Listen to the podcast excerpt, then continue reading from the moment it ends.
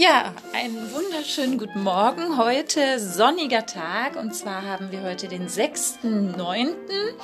und es ist noch nicht so heiß. Wir sitzen hier im IHP in Eschweiler und Klaus, schön, dass du wieder Zeit hast, denn mhm. heute wollen wir über KGT sprechen, Kunst- und Gestaltungstherapie, wie der erste Kurs äh, am IHP gestartet ist, um ungefähr 1978.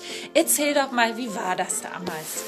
Ja, also die, die, die Kunsttherapie, die ist nicht lange nach der äh, Gestalttherapie gestartet. Das, und Gestalttherapie war ja gekoppelt an diesen äh, Kinderladen. Dessen weiß ich nicht mehr so genau, was nun zuerst war. Der ist auf jeden Fall kurz danach entstanden. Die äh, Referenten in einem norddeutschen Kurs, die zeigen das erste Mal auf, äh, auf dem Koppelsberg in Plön, was, wie, wie das Spektrum der humanistischen Psychologie aussieht.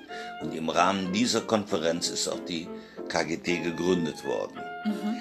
Also, ich habe Elisabeth in der Mittagsstunde, als sie ihren Workshop äh, vorgestellt hat, habe ich sie gefragt, ob sie denn nachdem sie aus New York zurück ist, wo sie ja bei Ruth Kohn äh, die Kunsttherapie eingeführt hat, an der Klinik da, ob sie das, ähm, ob sie eine, eine, eine Ausbildungsgruppe hier leiten würde. Hat sie sofort Ja gesagt. Und die erste Ausbildungsgruppe war in Koppelsberg, zweijährig, mit sechs, sozusagen sechs äh, Kunsttherapie-Blöcke. Und die Leute mussten dann noch eine andere Methode nachweisen, wo sie, wo sie Einzelstunden sowas hatten. Ne? Und nochmal zurück zur Konferenz. Ruth Kohn hat da ihr legendäres Plenum geleitet mit diesem Fishbowl, wo die Leute in der Mitte mit ihr zusammensitzen und außenrum sind die anderen Teilnehmer. Außerdem war Elisabeth noch da, John Brindley für Gestalt, Norman Liebermann für TZI, TZI ist die Gruppengestalt und Katja de la Cova und Moshe Budmur. Die würde man heute auch zur Kunsttherapie-Szenerie äh, zählen, weil die einen Theaterworkshop gemacht haben. Und hier in Deutschland ist der Theaterworkshop und ist, ist ja der, der Theatertherapie zugeordnet. Das ist in England nicht so. Das ist, also Kunsttherapie gehört literarisches Arbeiten, Kunst, künstlerisches Arbeiten, theatralisches Arbeiten und so weiter und dazu. Musikalisches und musikalisches Arbeiten. Ne? Jo. Genau. Ja. So, ja, ja. Ähm, und in der Mittagspause habt ihr dann gesprochen, ob sie sich das vorstellen kann, eben für euch dann auch äh, KGT anzubieten. Ganz genau. Äh, sie hat dann sich auf die, äh, auf die zweijährige Ausbildung festgelegt. Sie wurde aber direkt nach dem ersten Kurs auf drei Jahre ausgeweitet, weil wir gemerkt haben, das reicht nicht, die, die, dieses Zweijährige. Und äh, sie hatte äh, Gerd Rowold auf dem Koppelsberg als Co. eingeladen und als sie dann nach hierher zog, also mit dem Kurs hierher zog, hat sie äh, Professor Peter Schauwecker als Co. mitgenommen und dessen Rolle habe ich dann nachher übernommen, als der von der Hochschule wegging. Mhm. Er wollte dann nicht mehr unterrichten. Okay. Elisabeth stellte sich im Kurs immer folgendermaßen vor, das, das muss man auch mal sagen. Ich bin Elisabeth Tomalin und komme aus London.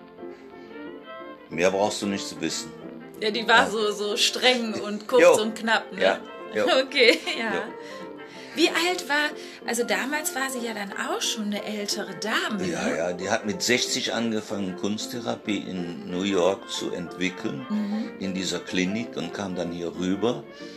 Und sie hat bis, 96, bis sie 96 war, hat sie unterrichtet. Wahnsinn. Wahnsinn. Mhm. Wahnsinn. Und ist dann 99-jährig gestorben. Mhm. Ähm, ja, wie hat sie das gemacht hier? Die, die, die Elisabeth hat zu dem Zeitpunkt, als wir mit Faber-Castell äh, verhandelt haben, dass wir da die Kunsttherapie unterrichten, da, da hat sie, also, wie soll ich sagen, sie hat sich ähm, direkt mit unserer Neuerfindung, dem modularen System der Ausbildung, angefreundet so wie kein anderer. Ähm, sie hat sofort in diesem Stil unterrichtet und bis zu dem Zeitpunkt, wo sie von Dresden zu, mal zurückkam auf diesem und auf diesem Kunsttherapie-Kongress von dort war. Ich nehme an, dass dieser Kongress äh, sie also äh, gewissermaßen mit dem Klinischen konfrontiert hatte. Mhm. Und sie sagte, ja, nee, das geht nicht mehr, dass ich äh, so, so drei Tage, vier Tage mache, ich muss fünf Tage haben. Praktisch wie früher, sagte sie. Und ja, das konnte man nicht zulassen. Als der Kurs dann zu Ende ging, der erste Kurs in, bei Faber-Castell, da haben wir dann die Zusammenarbeit aufgekündigt. Weil ihr wart ja schon auch unter dem Namen Counseling dann unterwegs. Ganz also, genau. Das hat sich dann genau. so miteinander verschachtelt. Also nicht nur, dass es dann ja. Kunst war, sondern Counseling mhm. mit den Methoden mhm. der Kunst, also der Fachrichtung Ganz Kunst. genau. Okay. Ja, ein Glück, dass wir das gemacht haben. Denn die Psychotherapie, die, die kannst du vergessen. Mhm. Entschuldigung, dass ich das so sage. Keine Selbsterfahrung, nichts. Und ja. Und Vorher haben die Verbände immer mehr Selbsterfahrung gefordert. Mhm. Das fing an mit 50 Stunden, dann wurden es 100 Stunden. Da musst du dir mal vorstellen.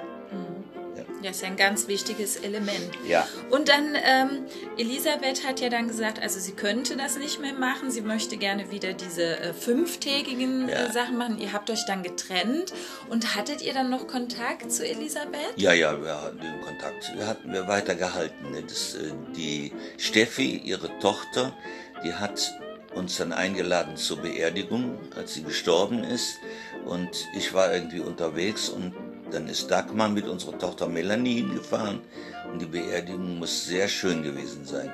Ich hatte einen Text gemacht, den haben sie dann vorgelesen und äh, Elisabeth hat sich in einem Weidenkorb, richtig, äh, wirklich wie im Märchen, beerdigen lassen. Und Dagmar sagte dazu, das ist, also es war so schön wie in einem Rosamunde Pilcher Film. Wunderschön und ergreifend. Ja, wunderbar. Ja, bis heute ist ja die Kunst ein äh, Schwerpunkt der Counseling. Äh, Zusatzausbildung hier im Institut. Also es hat sich ja damals so ergeben und bis heute sind die TeilnehmerInnen so begeistert davon, dass es einfach auch nicht wegzudenken ist nee. aus dem ganzen Kontext des IHPs. Wunderbar. Ja, dann vielen Dank, Klaus, und äh, ja, ich hoffe dann bis bald. Ja.